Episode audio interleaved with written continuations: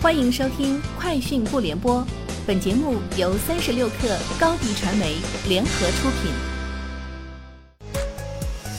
网络新商业领域全天最热消息，欢迎收听《快讯不联播》。今天是二零二一年九月一号。未来汽车消息，八月交付五千八百八十辆汽车，同比增长百分之四十八点三。未来年内已完成交付五万五千七百六十七台。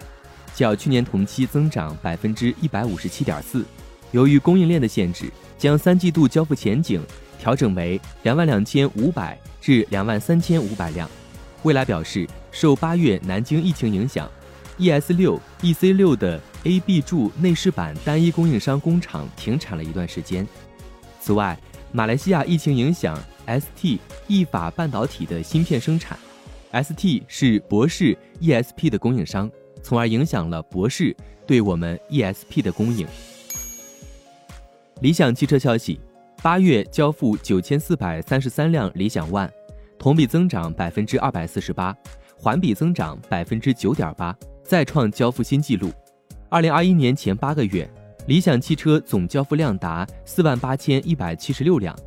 理想 ONE 目前累计交付量已达八万一千七百七十三辆。截至八月三十一号。理想汽车在全国已有一百一十四家零售中心，覆盖六十九个城市；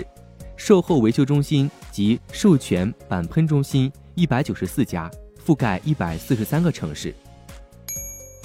日前，爱驰汽车与上海和赛科技有限公司正式签署战略合作协议，双方就车规级激光雷达在乘用车前装量产市场的早日规模化应用落地展开合作和深入探讨。据官方介绍，爱驰将基于何塞新一代高度芯片化的车规级混合固态激光雷达解决方案，实现高水准汽车智能驾驶辅助系统。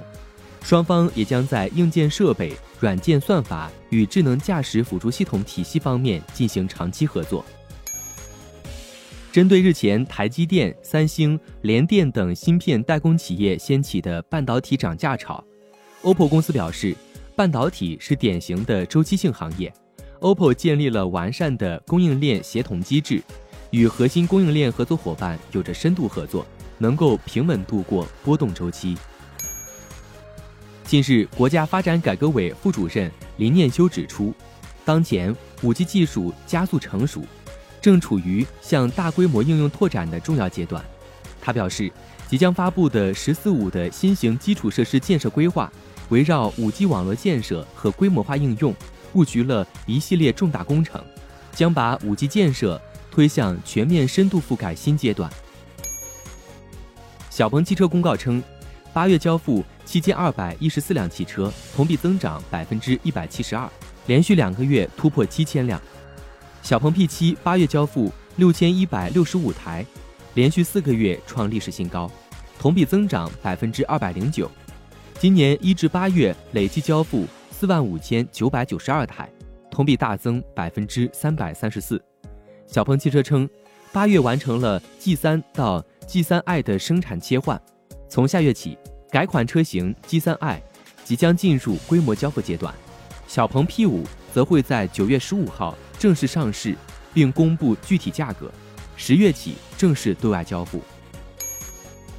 微博管理员发文称。为落实中央网信办关于进一步加强饭圈乱象治理的通知相关要求，建立健全饭圈乱象长效治理机制，规范娱乐自媒体号行为，从严处置违法违规账号。微博平台依照通知要求和相关法律法规，在微博社区公约相关规定的基础上，推出娱乐自媒体号违规行为界定及处罚措施试行。以上就是今天节目的全部内容。明天见。高迪传媒为广大企业提供新媒体短视频代运营服务，商务合作请关注微信公众号“高迪传媒”。